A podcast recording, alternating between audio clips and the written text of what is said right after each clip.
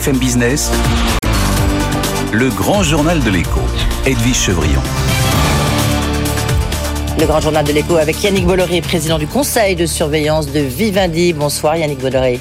Bonsoir Edwige Chevrillon. Merci d'être dans le grand journal de l'écho. Beaucoup d'actualités à avoir avec vous. Vous avez tenu votre assemblée générale euh, en début de semaine avec publication de votre chiffre d'affaires mensuel. Et puis bien sûr, il y a cet opéra, OPA, qui a été lancé euh, sur Lagardère euh, le 14 avril dernier. Est-ce qu'on peut juste en dire un mot? On reviendra sur le dossier Lagardère, mais est-ce que vous savez comment ça se déroule cet OPA Oui, écoutez, il y a deux volets. Il y a d'abord un volet capitalistique, mmh. donc l'opération publique a été lancée le 14 avril et qui va se terminer, euh, quoi, qui a été lancée le 20 avril et qui va se terminer dans les, euh, dans les semaines qui viennent. Si elle est successful, c'est-à-dire si on obtient plus de 50% des actions, une deuxième offre s'ouvre.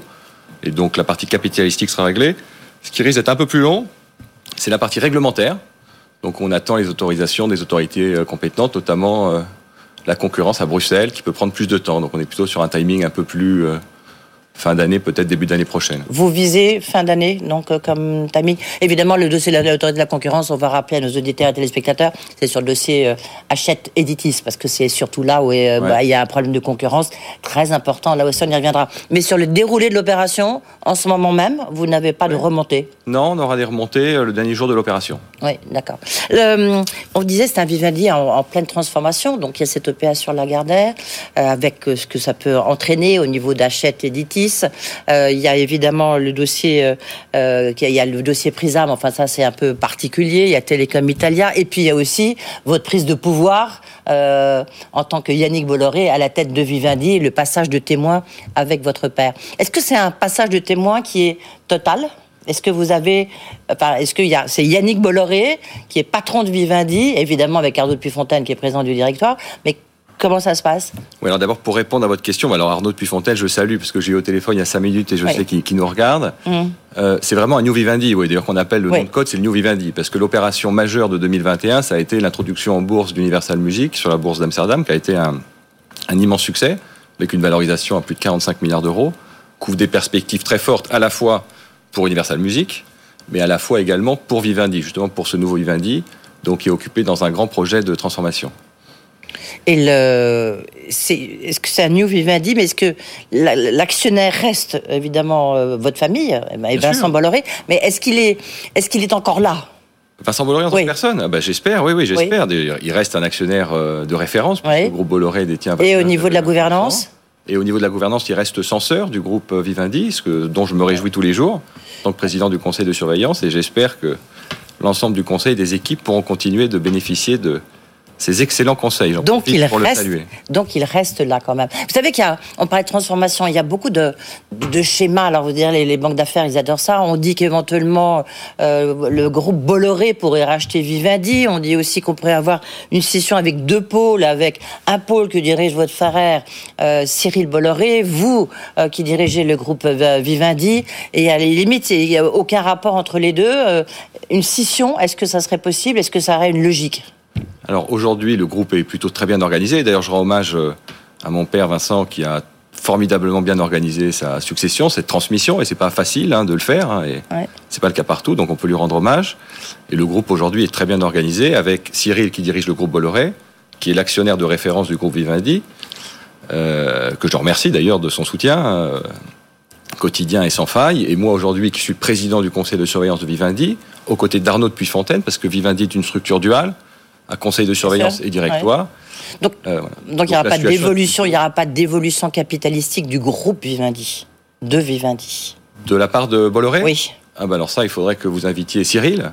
Oui, je ne sais pas. est le président directeur général. En tous les cas, c'est pas dans les cartons, c'est ce qu'on peut dire. Alors, on va parler du dossier de Lagardère. Euh, Lagardère, c'est un, point très très important sur euh, achète Vous savez euh, que ça inquiète beaucoup les milieux de l'édition euh, euh, française. Qu'est-ce que vous pouvez leur dire pour, les rassurer? Je recevais Antoine Gallimard, qui était le patron évidemment du groupe éponyme, qui, du, bah, du, groupe Magellan, qui ici même a dit attendez, c'est pas possible d'avoir un rapprochement aussi important qui va écraser le marché de l'édition française. Qu'est-ce que vous pouvez dire et jusqu'à quel niveau de scission êtes-vous prêt à faire? C'est normal qu'il y ait une inquiétude dans le secteur quand il y a des opérations de fusion de la sorte. Euh, pour Vivendi, l'opération euh, avec le groupe Lagardère, qui est une opération extrêmement amicale, et j'en profite, si vous me le permettez, de saluer Arnaud Lagardère et, et l'ensemble de ses équipes, vise à permettre à Vivendi de développer son pôle euh, édition, notamment à l'international, puisque Hachette est le troisième acteur mondial. Sur la France, en effet, la part de marché de Editis plus Hachette représenterait une part de marché importante. Mais il ne faut pas se tromper d'ennemi. Le monde a changé, on voit l'émergence aujourd'hui de plateformes euh, immenses avec des pouvoirs quasi euh, hégémoniques, notamment dans Mhm. l'édition et dans la distribution de livres, sans citer euh, la plateforme à laquelle je fais référence. Et je pense que pour l'industrie française dans son ensemble, hein, pour les auteurs, les éditeurs, les libraires, pour toute la filière, y compris pour les concurrents, d'avoir un acteur français fort capable de se développer à l'international est une bonne chose pour tous. Oui. Oui, mais donc, enfin, au, au niveau des, des sessions, je ne sais pas, est-ce que par exemple vous pourriez céder Ed- Editis pour euh, n'avoir plus qu'Achète Livre Euh, Est-ce que vous pourriez céder la distribution euh, d'Editis ou au contraire celle d'Achète Alors c'est pas notre projet aujourd'hui. Aujourd'hui, on est concentré sur l'opération, sur l'offre publique d'achat, l'OPA, sur le volet capitalistique. Ouais. Et les équipes de Vivendi vont très bientôt commencer à travailler avec l'autorité de la concurrence pour voir quel type de remède on pourrait apporter. Est-ce que vous dites euh, finalement on a été euh, servi parce qu'il y a eu la crise et les difficultés du groupe Lagardère, d'Arnaud Lagardère hein, surtout. Du coup, ça vous a, permis à, au Bolloré, au Vincent Bolloré et à vous-même de, venir au secours du groupe Lagardère. Aujourd'hui, lorsqu'on voit les résultats de Lagardère là, qui vient d'être publié, ils sont très bons. Donc ça y est, il y a un retournement de la situation chez Lagardère. Or, euh, peut-être que s'il y avait eu ce retournement de situation avant, peut-être qu'il n'aurait pas dû fa- faire appel à vous. Non, non, alors je pense que c'est une opération qui est bénéfique pour l'ensemble des parties prenantes, que ce soit pour le groupe Lagardère, ses actionnaires et ses collaborateurs, et que ce soit pour Vivendi. Donc c'est une opération qui va créer énormément de valeur pour tout le monde et qui va ouvrir un nouveau chapitre extrêmement intéressant, puisque Vivendi va pouvoir apporter à Lagardère les moyens d'investir et de se développer dans l'ensemble de ses métiers. Oui, est-ce que ça veut dire que Arnaud Lagardère, vous l'avez indiqué lors de l'Assemblée générale, restera Oui, oui. président, mais président de quoi exactement Bah, Du groupe Lagardère. Oui. Donc il restera président directeur Donc, général. par exemple, c'est les- important pour nous. On y Oui. tient que Arnaud Lagardère puisse rester le président directeur général du groupe Lagardère, ce, ce qu'il a accepté évidemment. Mais par exemple, Editis euh, achète s'il y a un rapprochement, si jamais les autorités de concurrence vous donnent le feu vert, ça sera, ça sera sous le contrôle, sous, sous le contrôle de, de, de Vivendi ou sous le contrôle de Lagardère. Vous voyez, est-ce que Arnaud Lagardère restera le patron du nouvel ensemble achète euh, Editis? Comment ça va s'organiser? Pour la partie rapprochement achète Editi, je pense qu'il faut attendre l'autorisation des autorités euh, compétentes. On ne peut pas préjuger de leurs décisions, même si on Oui, espère qu'on aura au, une décision au- positive. au cas où, j'imagine que vous avez ensuite, je fait vous répète, on s'est engagé à maintenir l'intégrité du groupe Lagardère sous la présidence direction générale d'Arnaud Lagardère. Oui, oui, mais en même temps, si vous avez un rapprochement entre les deux, là, c'est, ça peut être compliqué. Vous avez un nouvel ensemble qui va s'appeler, euh, je sais pas, Editis achète livre. Oui, mais sous l'égide du groupe Lagardère, dirigé par Arnaud Lagardère, ce qui nous réjouit. Hein. D'accord, ok. Toute la partie euh, presse, ça c'est un point très très important parce que euh, on l'a vu. euh, ben, vous avez déjà CNews qui du reste apporté, euh, c'est vraiment le point fort de votre activité de Vivendi aujourd'hui, hein, depuis la session de, de la musique. Vous avez, euh, il y a le JDD, il y a Paris Match, vous avez Capital, euh, vous avez aussi une petite participation, mais ça c'est euh, minime dans de près dans El País, enfin dans le groupe de tête euh, Prisa. Vous devenez un gros ensemble, euh, un gros groupe de presse. Ça, ça va rester sous le contrôle de Lagardère ou ça va passer sous le contrôle de Vivendi? Alors, on n'est pas un grand groupe de presse, on a un grand groupe de médias, notamment au travers de Canal+, qui est un acteur très important de la télévision payante, euh, sous la direction de Maxime Saada, que, que je salue. La presse, on l'a dit, restera dans le groupe Lagardère. Donc. JDD, Paris Match, Europe 1 fait partie du groupe Lagardère et donc ce sera la décision d'Arnaud Lagardère. Il n'est pas prévu de changer le périmètre du groupe Lagardère encore une fois. Comment est-ce que vous voyez en tant que euh, bah, des médias, Yannick Bolloré, est-ce que vous voyez un peu comme euh, euh, comme euh, votre père, qui est quand même assez, enfin qu'on dit aussi interventionniste. Je ne sais pas si c'est le cas. Enfin, en tous les cas, c'est ce que dit. On a vu des déclarations d'Éric Zemmour. Est-ce que vous vous sentez aussi quand même comme bah oui, interventionniste ou c'est une question de génération et vous pensez que vous serez peut-être moins interventionniste dans les, dans les journaux? Alors merci de me poser la question. Il y a beaucoup de choses fausses qui ont été dites à Ouais. ce sujet, si je peux me permettre, et c'est important de rétablir les faits. Euh, la première des choses, c'est que Vivendi ne prend pas de parti politique. Vivendi ne soutient personne politiquement, et ça c'est un point très important. Euh, ensuite, euh, Vivendi donne une liberté totale à ses directions de business unit, à ses patrons de rédaction et à ses journalistes. N'intervient pas sur le contenu journaliste, euh, journalistique du tout. Et le troisième point, euh, qui nous est souvent reproché d'ailleurs, Qui c'est prend que les décisions à ce moment-là au niveau du JDD, au niveau de. Oui. C'est le patron, j'imagine, du JDD. De toute façon, aujourd'hui, on n'opère pas du tout le groupe Lagardère, donc Mm. le JDD, Paris Match, Vous n'aurez pas sont non des plus. sujets à part. Mais sur nos médias à nous, qu'on opère, Mm. donc le groupe Canal+, euh, voilà par exemple, ou le groupe Prisma Média, on n'en a pas parlé, mais Vivendi est devenu le premier acteur de la presse magazine en France depuis l'an dernier. Voilà, on Voilà, n'intervient pas, ce sont les patrons de- des journaux qui, qui expriment leurs souhaits.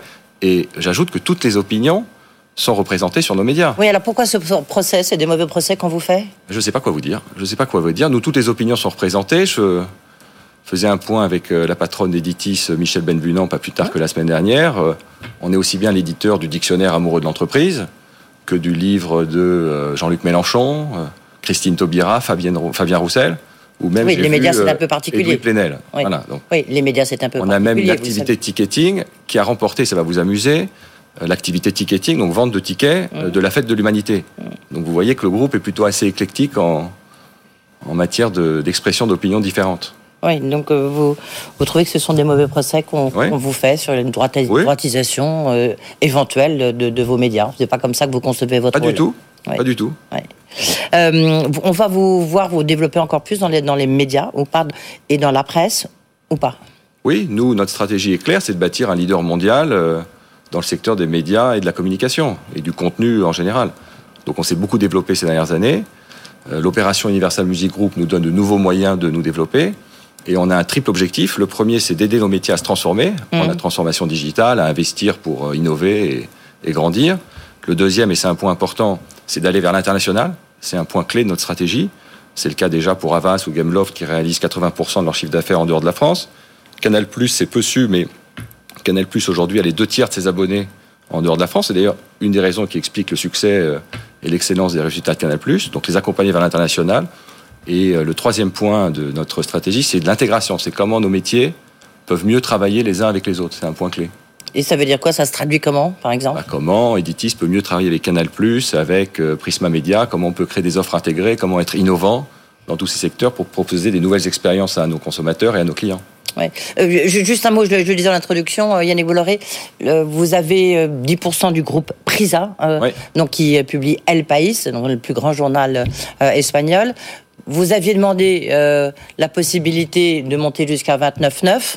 Mm. Euh, Et puis finalement, vous avez renoncé. Pourquoi, pourquoi cette forme de désistement euh, Pourquoi? Bah, Juste pour demander la possibilité, il aurait fallu qu'un bloc soit disponible. Finalement, il n'y avait pas de bloc disponible. La procédure était un peu contraignante, donc c'est pas du tout euh, un recul. Au contraire, on est très intéressé de, bâtir des partenariats industriels avec Prisa notamment et de grands médias euh, en Europe et partout dans le monde. Votre ambition, et vous l'avez dit euh, ici même et évidemment lors de votre assemblée générale, une ambition très internationale pour votre groupe, pour Vivendi.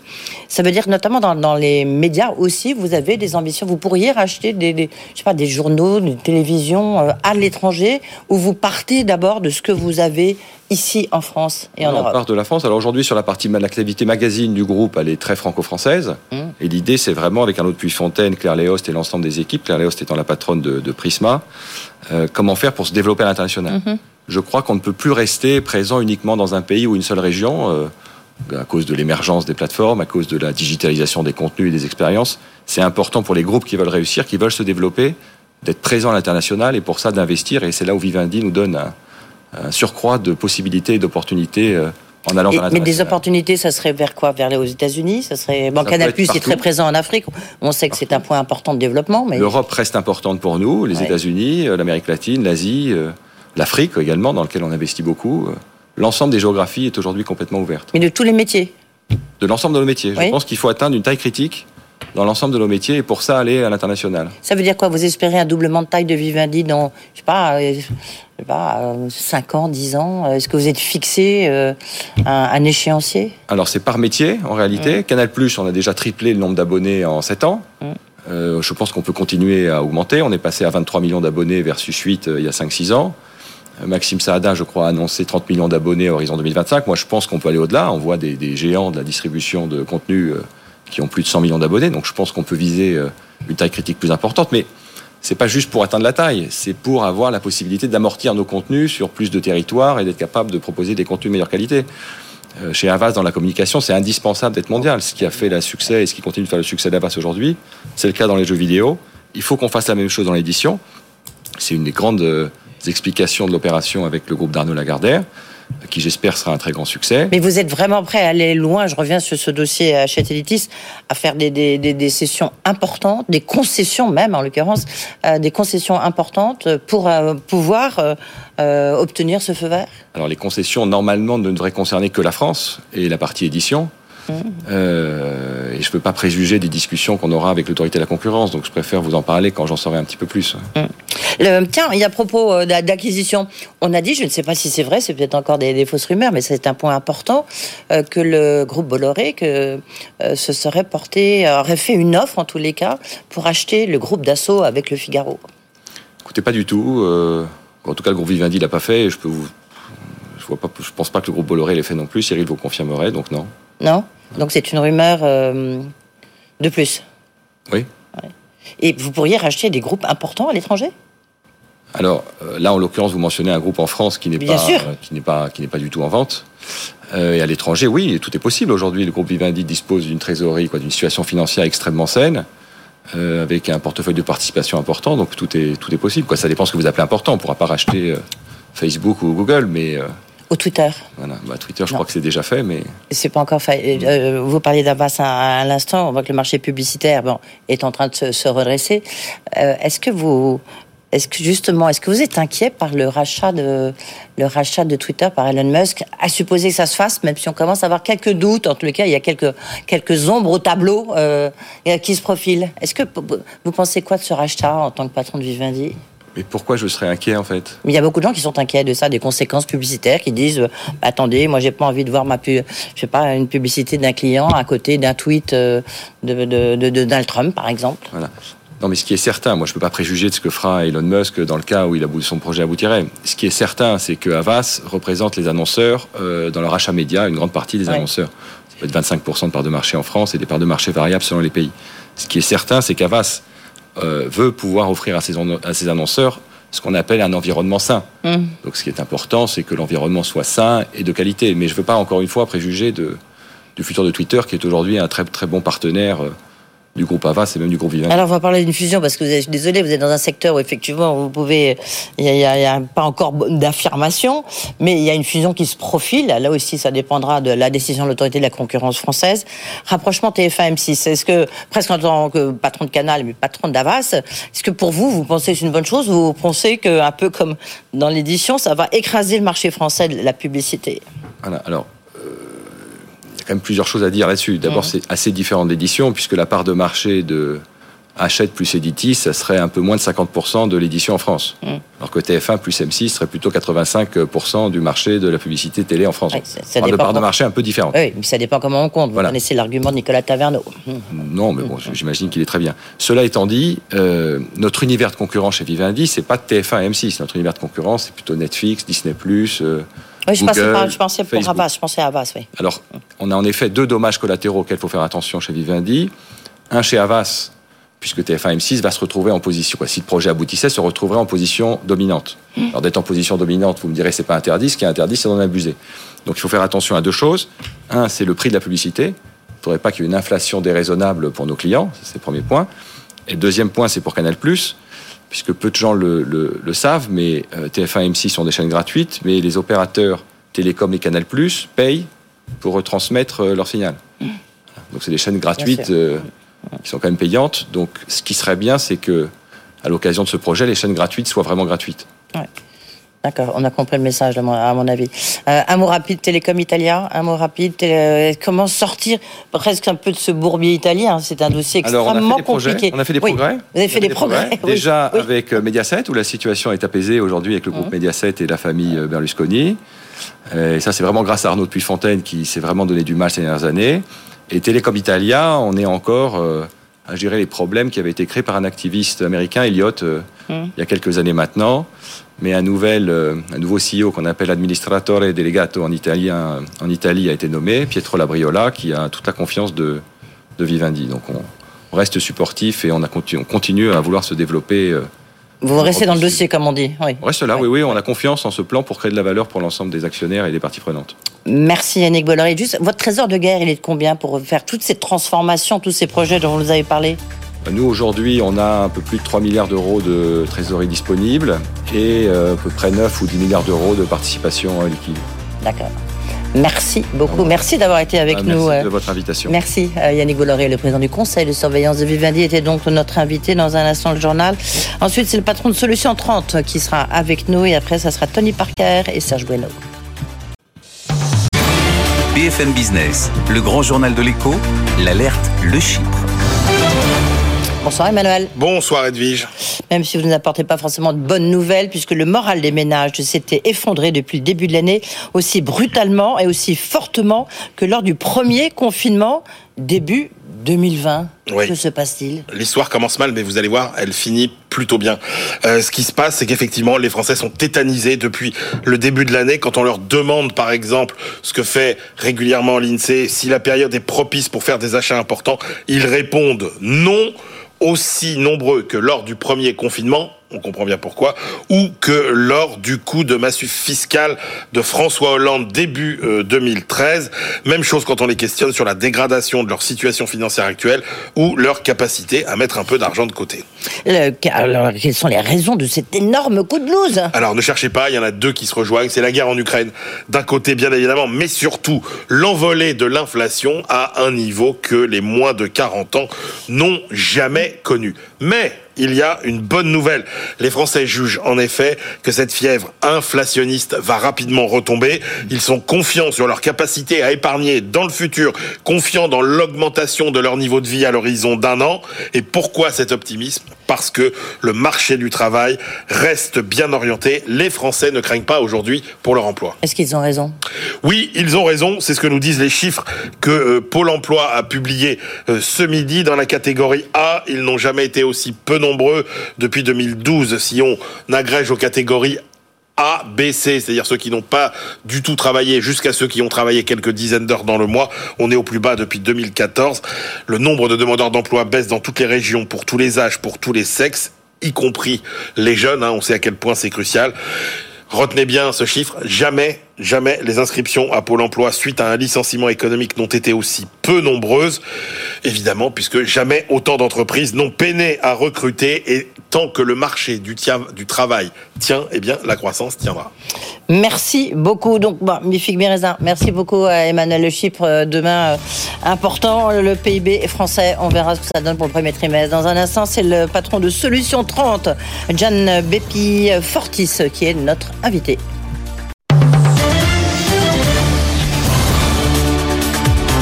BFM Business, le grand journal de l'écho, Edwige Chevrillon.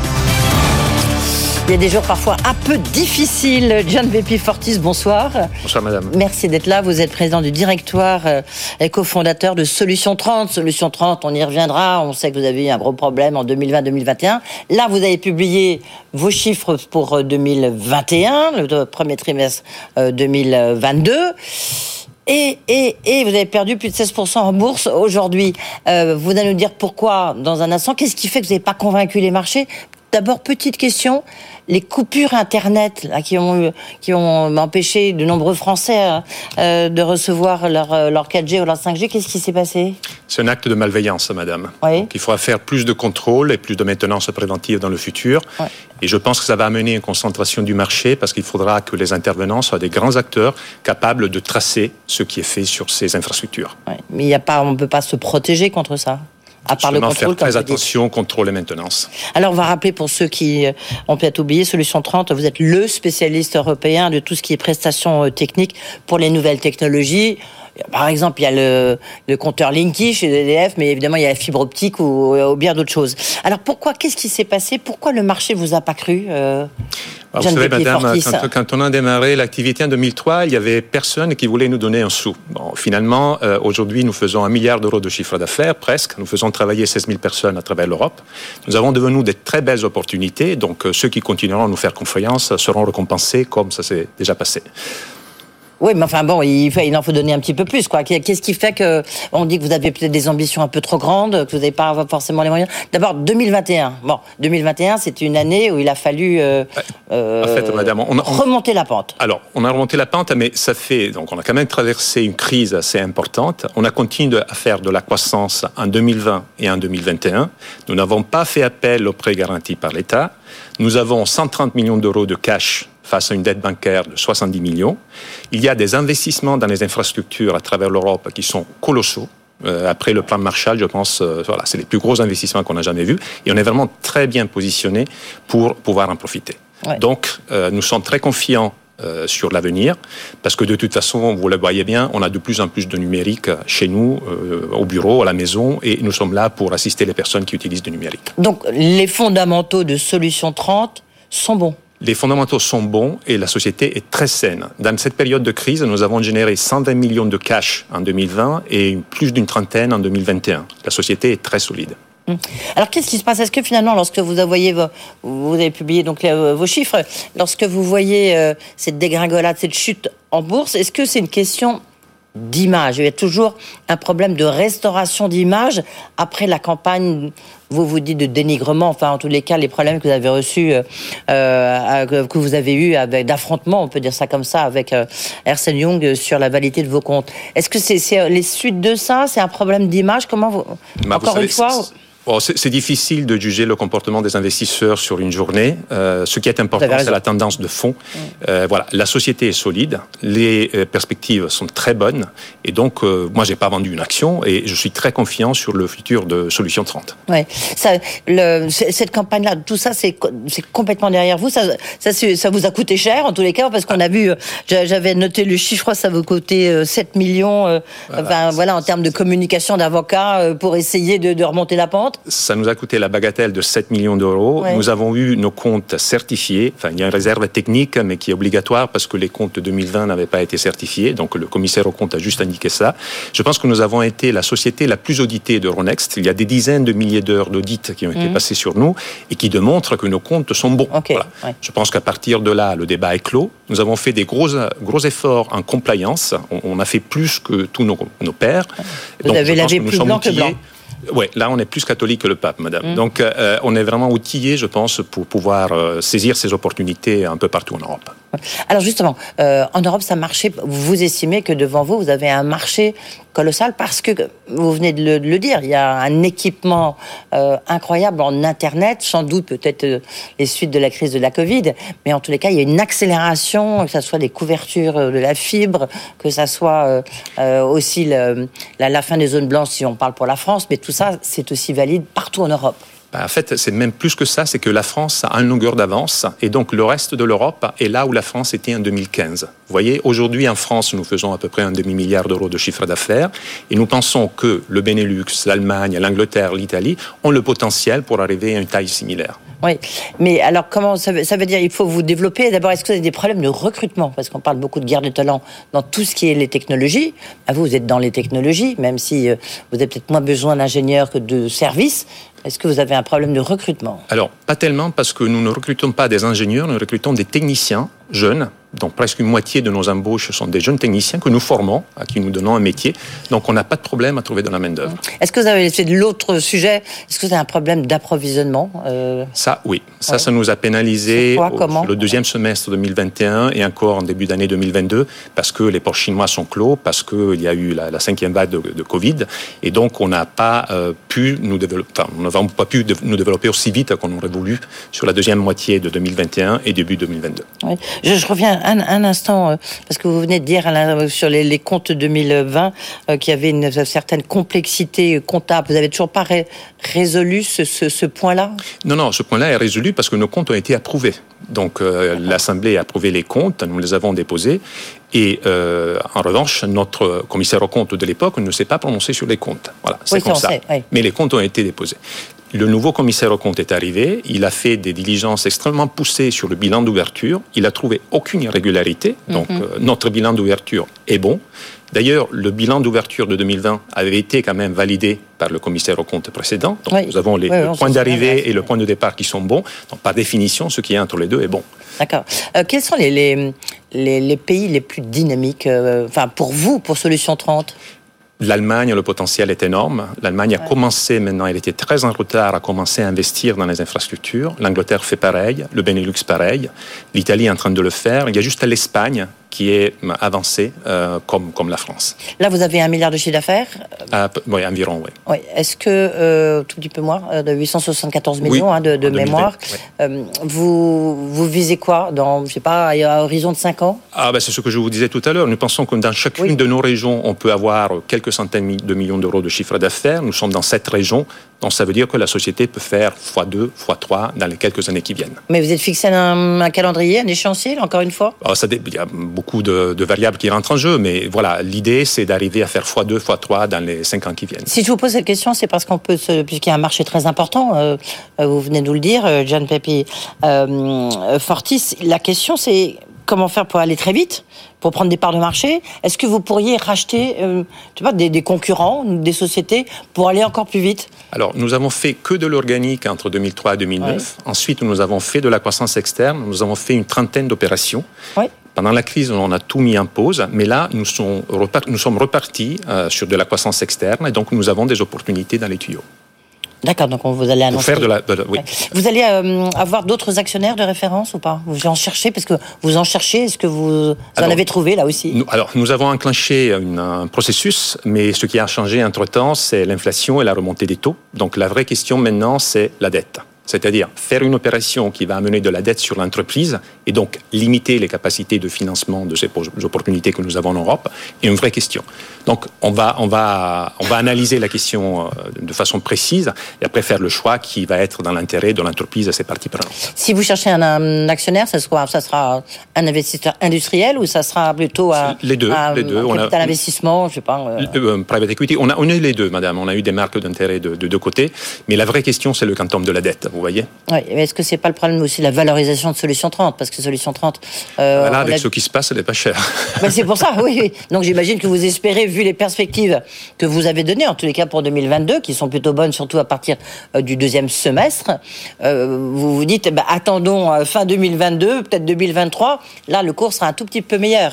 Ah, ça, c'est sûr. Et, mais la vraie question est le quantum de la dette. Vous voyez, madame, il y a ces opportunités qu'il y a en Europe, bah, pour être saisies, pour qu'on puisse se déployer, bah, il faut qu'on puisse utiliser notre levier pour nous financer. Ça serait dommage de l'utiliser pour une opération financière. Alors qu'il y a des belles perspectives business à moyen terme. Oui, d'accord. Donc c'est pas c'est pas pour tout de suite. Euh, on va on va regarder. L'option est sur la. Oui, parce que j'ai envie de dire la question de la dette et aussi la remontée des taux d'intérêt. Donc là aussi c'est un coup. Donc c'est.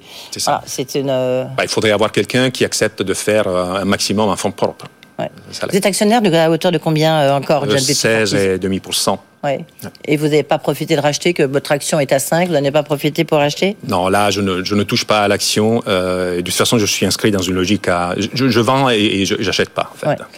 Le, quelque part, est-ce que vous vous dites finalement, parce que c'est une question qu'on peut se poser et que se posent dans de nombreuses licornes ou autres entreprises à succès dans tout ce qui est le domaine des techs, être coté en bourse, c'est difficile. Enfin, c'est compliqué dans des entreprises qui sont qui ont très forte croissance, mais qui peuvent connaître euh, des difficultés. C'est pas vous qui allez le dire le contraire. Avec ce qui s'est passé la dernière année, euh, je vous dirais pas le contraire. En revanche, je dois dire aussi que jusqu'en 2019, notre parcours boursier a été très bon et, la bourse nous a aidés. Euh, bah là, on est en train de traverser une crise. Bon, il n'y a pas de raison qu'on revienne pas à une situation de normalité. Oui, oui. La, crise, vous vous en, vous en sortez quand même. Vous vous êtes sorti, elle est Est-ce que vous considérez qu'elle est derrière vous? Très clairement, je pense que là, avec la certification des comptes, il n'y a, a, plus personne qui peut, qui peut douter de la, de la qualité de nos comptes. Est-ce que ça a perturbé un peu les relations que vous avez avec notamment les opérateurs télécoms, avec vos principaux clients? Aucune. Tous nos clients ont continué à nous faire confiance parce qu'on a des relations avec eux de longue durée et finalement ils ont préféré faire confiance à quelqu'un qu'ils connaissent dans le quotidien que à, des gens qui, qui s'amusent à lancer des, des accusations non, non, fondées. Je ne sais pas si vous avez vu ce Orange qui, puisqu'on parlait d'opérateur télécom, qui a dénoncé son contrat avec Scopelec. Est-ce que c'est genre de, je sais pas, genre de type d'activité qui pourrait vous intéresser? Alors en fait, oui, nous faisons la même activité. Scopelec est un confrère. Oui. Donc ils n'ont pas dénoncé le contrat avec Scopelec, ils ont fait un appel d'offres national et donc donc il y a eu une, réallocation de l'activité. Voilà, Scopelec a perdu certains lots, a gagné certains lots, c'est normal. Ça se passe comme ça dans notre marché de façon assez régulière. Oui, et donc pour vous, c'était plutôt une aubaine qu'autre chose Pour nous, c'est plutôt une opportunité, oui. Une opportunité euh, euh, à, faire. Est-ce que, le, juste toute dernière question, euh, l'équipement, la, France sera, à votre avis, équipée en fibre optique et en couverture dans, dans combien de temps? Écoutez, il faut dire que la France a été capable de mener un projet extraordinaire. Il y a maintenant la fibre optique devant 30 millions de foyers, c'est pas rien. Il en reste la moitié? Il y en a non, il y en a 40 en tout. Donc euh, deux tiers ont déjà, disons trois quarts des foyers ont déjà la fibre optique devant la porte de la maison. En revanche, il y en a seulement 14 millions et demi qui sont connectés. Donc il y a encore deux tiers à faire. Bah, il faudra quelques années pour y arriver. Le pays est capable d'en faire 4 millions par an. Ouais. Merci beaucoup. Donc 2022 euh, sera l'année de Solution 30. Allez, on Merci beaucoup, madame. Ça. Merci beaucoup, euh, John Pepi Fortis, donc le président du directoire euh, de Solution 30, qui sort un peu d'année, un peu à horribilis, comme dirait la reine d'Angleterre. Merci. Merci. Dans un instant, c'est Tony Parker avec Serge Bueno qui sont nos invités. Surtout, restez dans le grand journal de l'écho.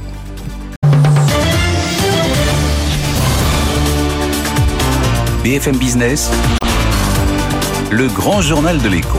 Edwige Chevrillon.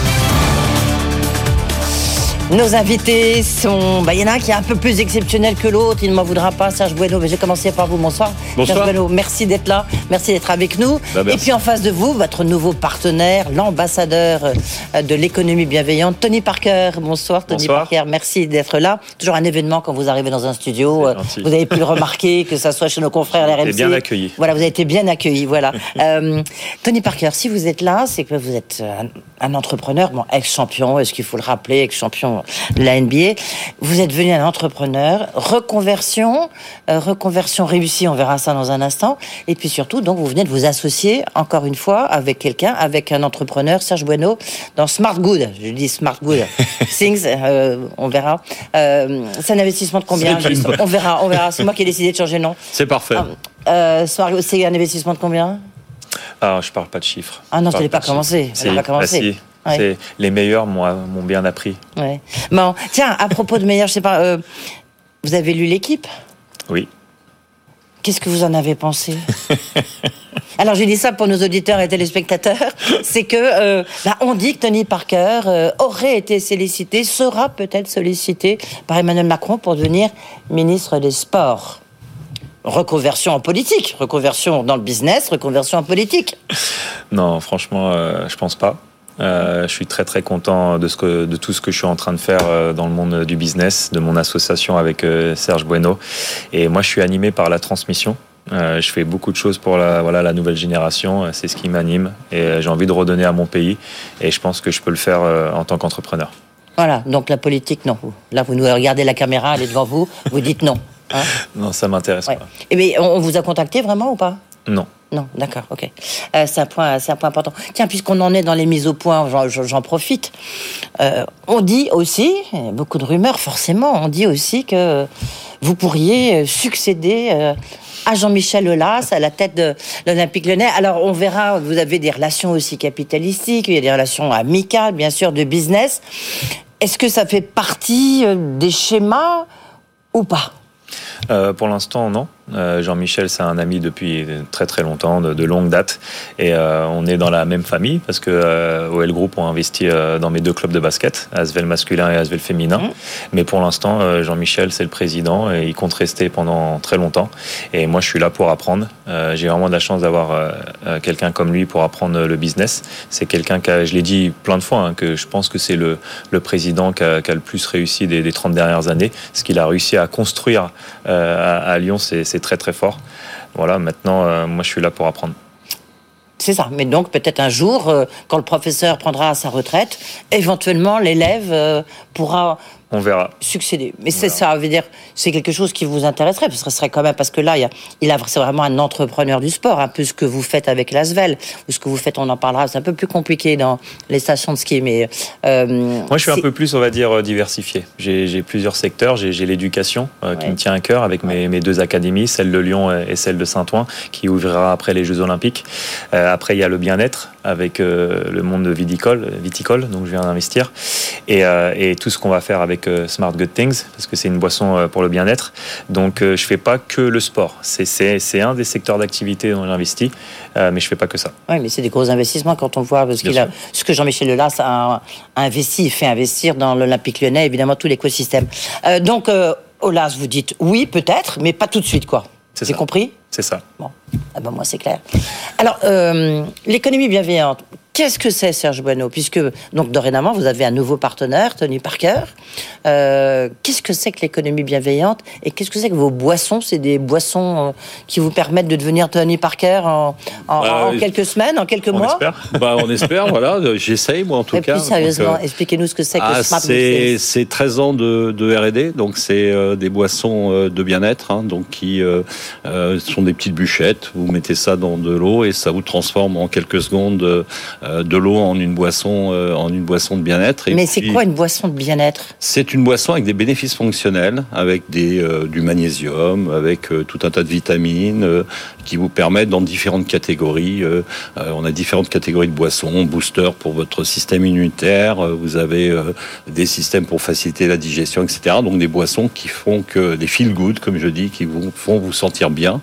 Et on est allé donc du du d'une boisson bonne pour soi à une, boisson- bonne pour les autres, à savoir effectivement une boisson généreuse qui, euh, qui euh, nous permet de reverser 25% de notre chiffre d'affaires à des causes solidaires. Donc en Oui, c'est ça l'économie bienveillante. c'est l'économie bienveillante avec des sujets, avec des sujets qui nous tiennent à cœur et, et qu'on partage avec Tony, euh, qui sont les sujets de l'enfance, du décrochage scolaire, on- des sujets effectivement de la formation, formation des jeunes, mais aussi les aînés. On parle beaucoup du plan grand âge et, et de de- d'aider les aînés à rester à domicile. Et puis bien évidemment avec Tony, un point crucial qu'on partage, qui est la place des femmes dans la société. Et je euh, partage aussi. oui. et vous partagez aussi. Euh, et donc on s'est mis d'accord euh, sur tous ces sujets.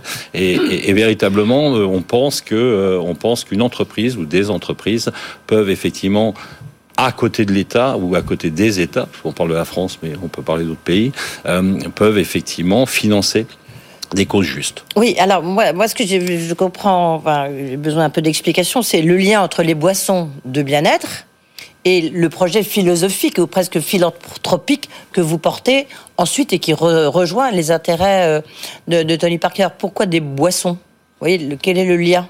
Bah, c'est-à-dire qu'en fait, c'est parti, euh, c'est parti d'une histoire de, de boisson, de R&D, de dire comment effectivement, euh, en- c'est parti il y a longtemps où on disait effectivement, euh, on se disait mais un jour la planète va se réveiller. On n'avait pas Mhm. prévu le Covid euh, à l'époque où on a Elle imaginé s'est ça. réveillée un peu va brutalement. se réveiller, s'est réveillé brutalement, qu'il va falloir faire quelque chose pour deux choses, qui sont un le corps et deux la planète.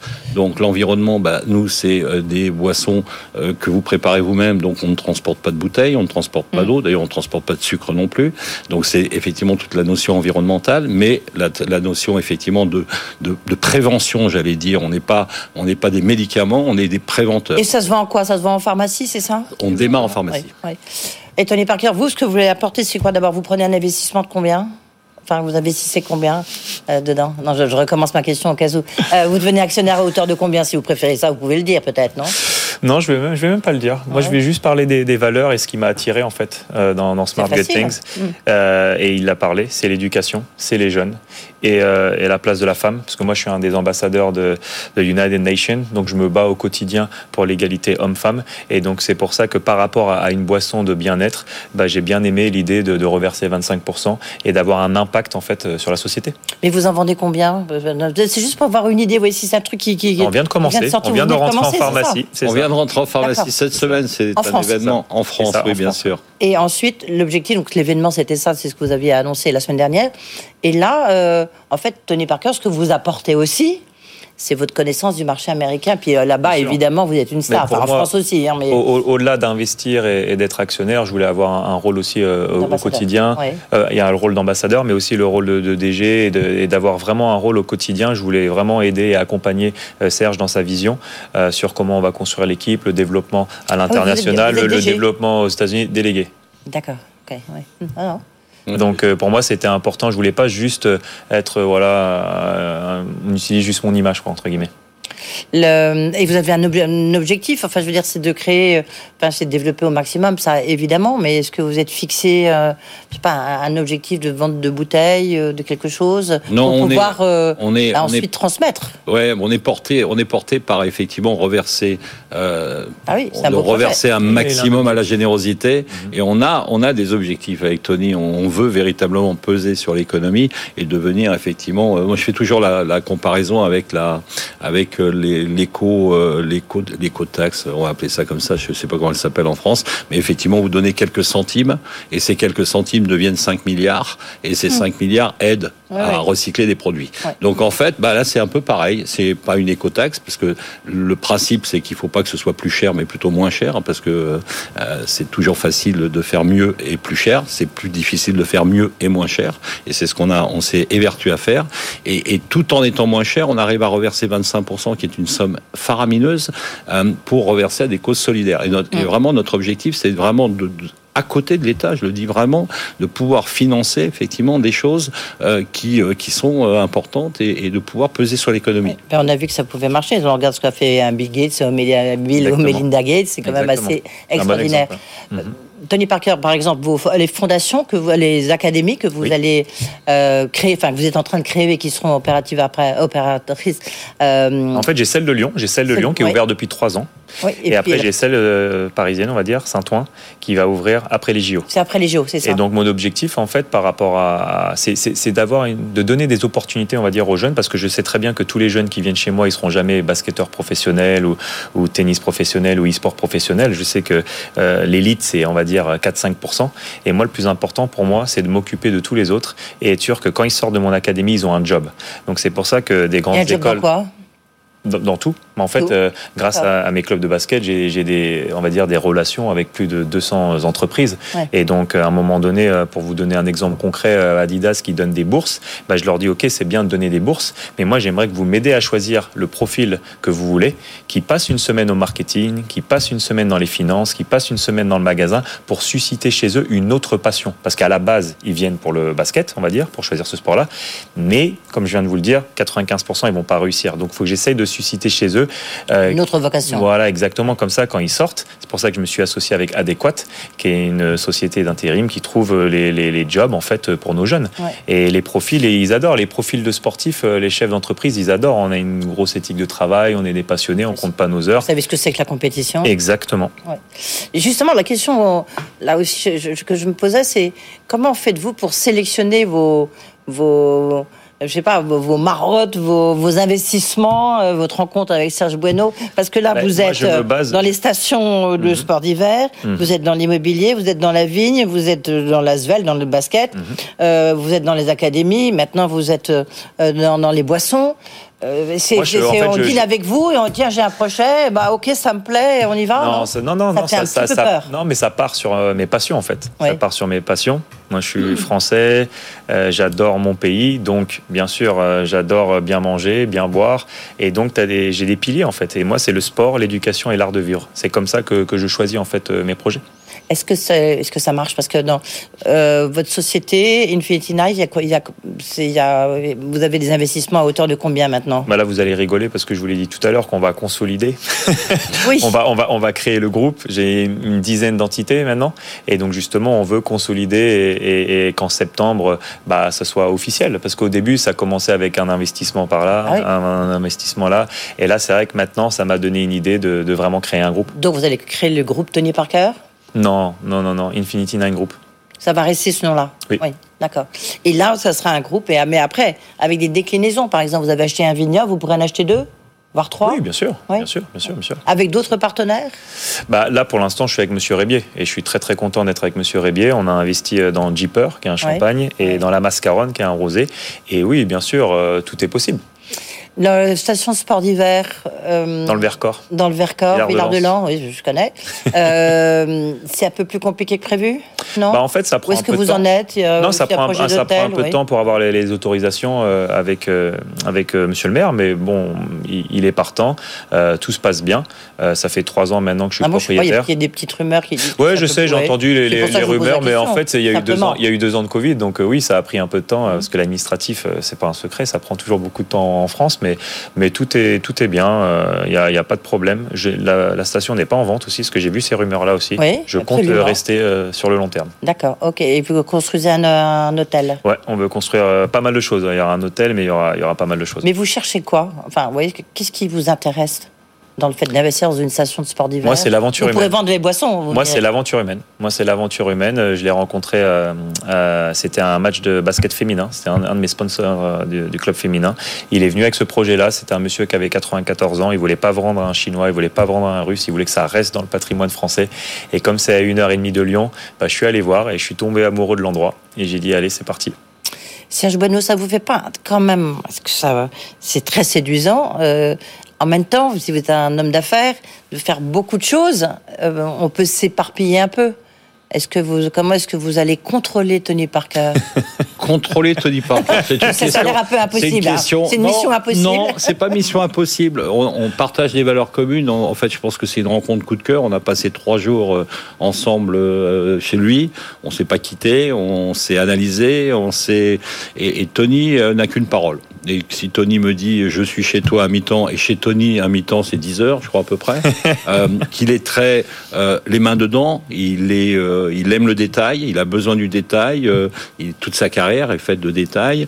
Euh, c'est avant tout, je le dis devant lui, un homme de cœur un homme de parole, donc euh, ça, ça a fait tilt tout de suite. Je pense qu'il n'y a pas eu de, on n'a pas eu de doute. On a partagé une vision commune, un, un projet commun, un rêve fou commun, et on s'est dit bon bah effectivement, on va, euh, on va euh, aider notre pays, on va aider d'autres pays dans le futur à créer ou à, ou à porter un système social, un vrai système nouveau porté par l'économie de la consommation courante et non pas par les capitaux d'État. Dès qu'on a besoin de quelque chose, on fait euh, toc toc toc et on demande de l'État. Les impôts sont arrivés au taquet, donc on s'est dit bah on va pas y aller.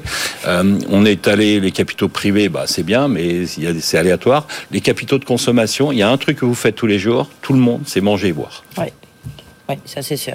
Oui, non, mais ça c'est vrai. Et du sport parfois, mais pas toujours euh, Ouais. autant que. Oui, oui, moi non. Je le regarde faire, ça me fatigue. Non, mais je le regarde faire, ça me fatigue déjà. Euh, vous pourriez, bon, à supposer, on peut toujours imaginer que bon, Jean-Michel Aulas ne, ne veuille jamais vous transmettre l'Olympique lyonnais. Vous pourriez investir dans un club de foot. Je veux dire, est-ce que le football est quelque chose qui vous intéresse? Parce que derrière, il y a, il y a beaucoup, il y a un vrai, Ouais, je, suis jamais business. posé, hein. je me suis jamais posé la question. Pour Eh ben, l'instant, je vous moi, je suis, pose. je suis dans la dans la famille OL, donc euh, moi, je je pense pas à ça en fait. Ouais.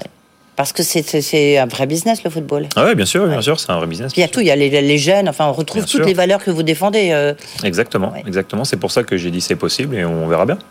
Pour l'instant, vous, vous, vous, enfin, toutes les participations que vous avez prises, elles sont, elles sont rentables, elles sont dans. Oui. Ah Oui. non, ça se passe très très bien. Moi, je suis très très content, euh, très très heureux. Euh, ça fait deux ans que je suis en retraite sportive et, et moi, le plus important, c'est c'est de m'associer avec des gens euh, que je respecte et, et comme il l'a dit, de, de vivre une aventure humaine, d'avoir les, les mêmes valeurs. Vous avez une image qui est très forte. hein. Vous n'allez pas dire le contraire, Serge Bueno. Une image qui est très positive. On peut vous retrouver dans, je sais pas, investir dans les NFT. C'est vrai que j'ai eu pas mal de, de propositions ces derniers temps. Euh, NFT, enfin tout métaverse, enfin, tout ce qui se passe en ce moment euh, par rapport à, à l'avenir. Mais c'est vrai que moi je suis plus euh, en ce moment de, de, de ralentir et de me concentrer pour pas trop m'éparpiller comme vous avez dit euh, tout à l'heure et de tenir ma parole sur les engagements que j'ai pris. Donc c'est ça ma, ma priorité. Donc les NFT, les cryptos, pour Ouais, l'instant, vous y touchez pas. Non. Juste dernier mot, bah, pour tous les deux, je dirais quel regard vous portez sur cette France déchirée, fracturée, en tous les cas, ce sont les commentaires de mes éditorialistes, Euh, après l'élection présidentielle Vous le ressentez? Je sais pas, moi j'essaie d'être positif, moi. Moi j'essaie d'être positif. Euh, j'ai toujours été comme ça. En fait, je sais pas si c'est mon good. côté, mon côté un peu américain. J'ai toujours dit que j'avais le, le meilleur des deux mondes, le côté français et le côté américain qui, qui va de l'avant, d'être toujours positif. Donc euh, moi j'essaie de, de contrôler ce que je peux contrôler, euh, d'essayer de faire du bien autour de moi, de faire des projets qui peuvent avoir un impact sur la société. Et c'est comme ça que tu peux faire avancer les choses. Serge Bueno C'est euh, quand 86% des Français euh, demandent aux entrepreneurs de s'investir dans la, la vie sociale et sociétale. Je crois que c'est ce qu'on est en train de faire.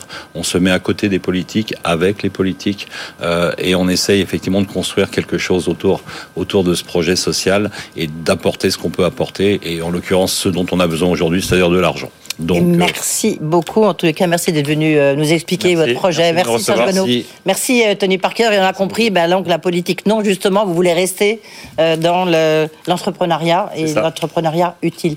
Merci à vous deux. merci. Voilà, euh, c'est la, la fin de cette euh, page avec Tony Parker et Serge Bueno. Dans un instant, c'est On refait l'écho. Restez avec nous dans le Grand Journal.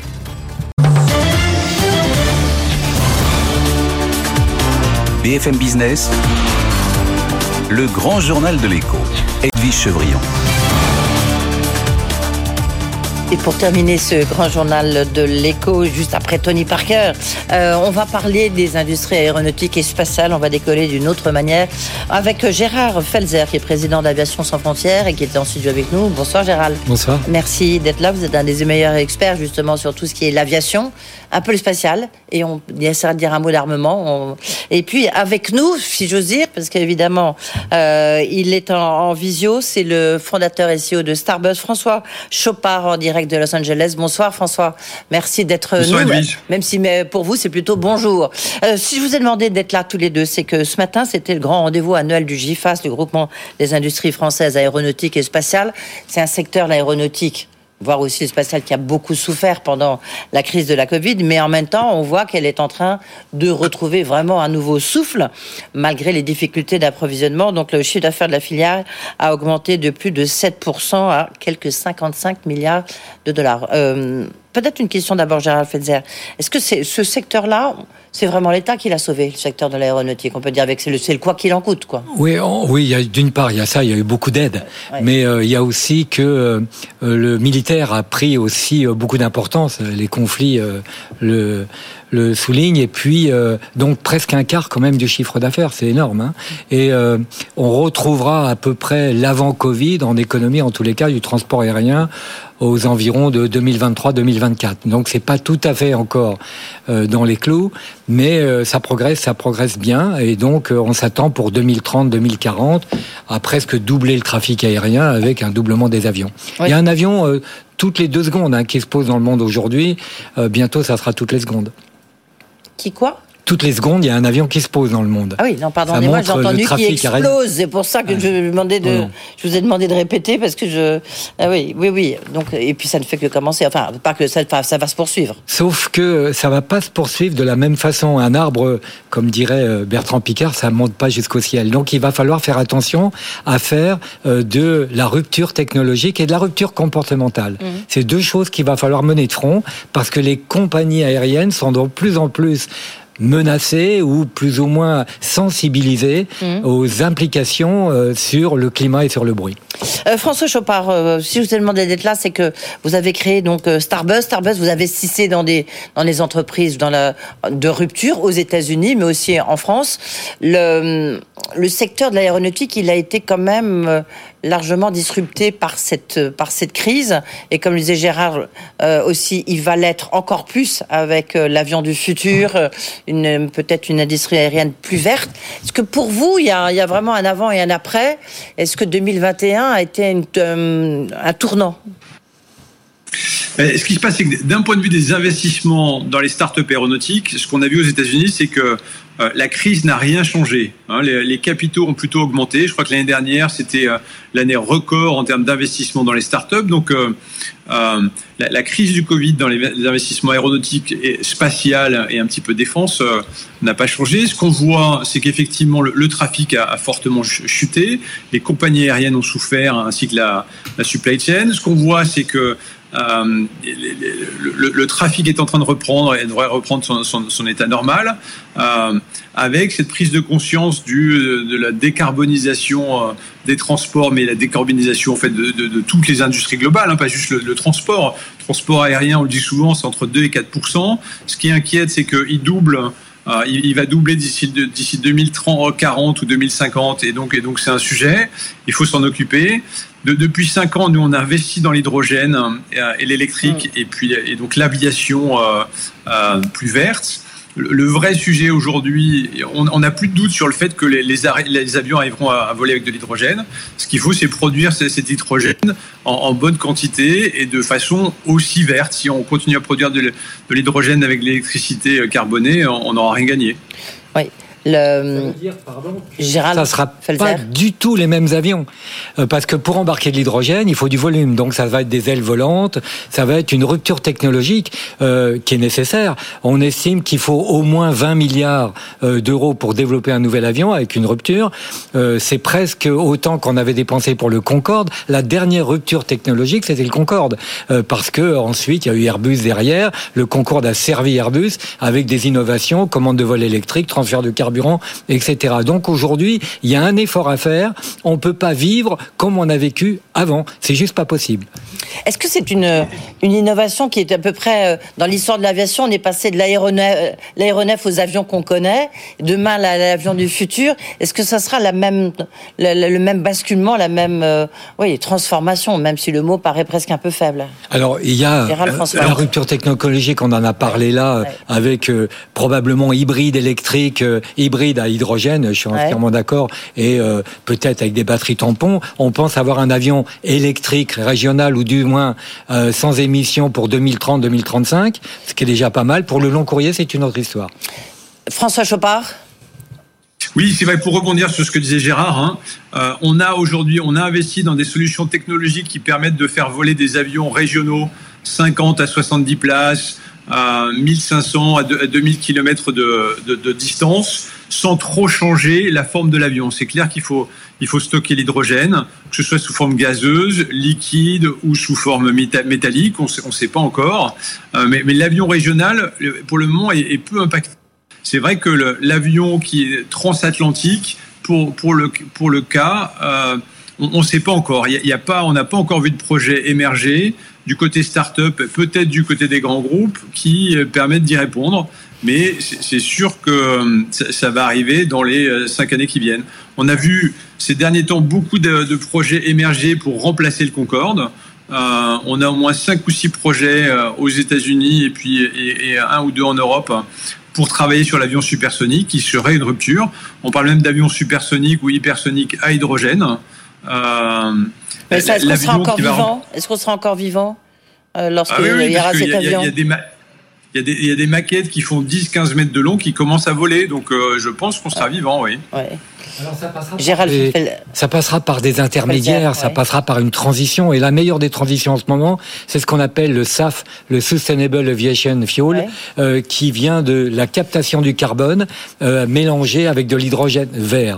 L'inconvénient, c'est que ça coûte deux à trois fois, voire cinq fois euh, le carburant euh, classique, le kérosène. On, reviendra sur les parce que ça, ça fait des, innovations de rupture euh, qui c'est un boulevard pour vous, François Chopard, parce qu'on va rappeler que vous êtes un investisseur, que ce soit aux États-Unis ou en France. Je voudrais qu'on revienne un peu sur les chiffres globaux 55 milliards, une hausse de 7% 7,2% de mémoire.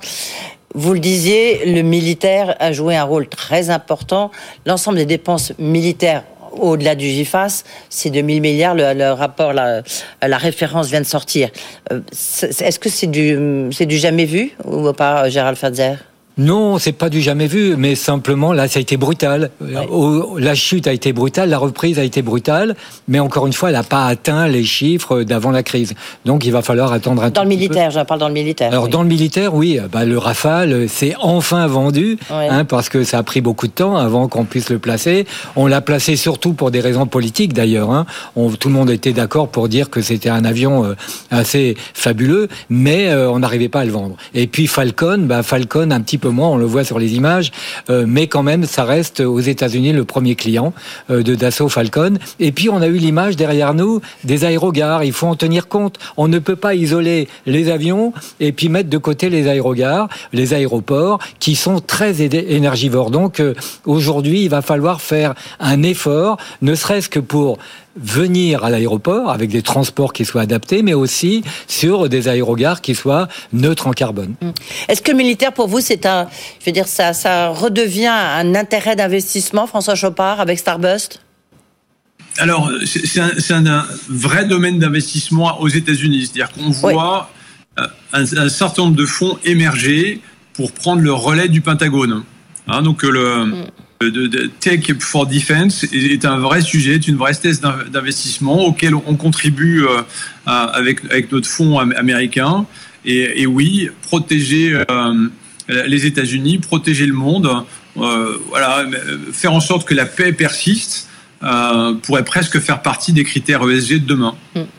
Vous avez vu, euh, j'imagine, dans cette présentation ce matin de, par le GIFAS, cette volonté de, bah, de recruter euh, une pénurie d'investissement humain. Ils veulent recruter 15 000 personnes. Euh, c'est sans doute, d'abord, c'est un signe de bonne santé, mais c'est aussi que la, la technologie, elle change tout. Donc il faut, il faut peut-être un renouvellement de génération en plus. Oui, on est dans le numérique, hein, c'est clair. Donc, euh, il faut apprendre à piloter différemment pour les pilotes, à entretenir les avions différemment pour les mécaniciens, et puis la logistique inventé. globale. Oui. Oui, il faut réinventer de nouvelles méthodes, mais ça, c'est tous les jours. hein. Euh, Il y a maintenant euh, un mécano, quand il y a une panne d'avion, on l'a anticipé déjà. Les signaux sont envoyés directement par satellite à l'escale suivante. Les gens sont prêts à le dépanner dans les temps impartis de l'escale. Donc, on voit qu'aujourd'hui, on est beaucoup plus dépendants les uns des autres. Et donc, ça, c'est très important. Et on fait des économies de ce côté-là. La guerre des talents, François Chopard, euh, vous la voyez beaucoup dans l'industrie aéronautique, vous, de votre point de vue d'investisseur? On, on la voit effectivement euh, aux États-Unis, hein, là où le, le- le taux d'emploi est très élevé, le chômage bas.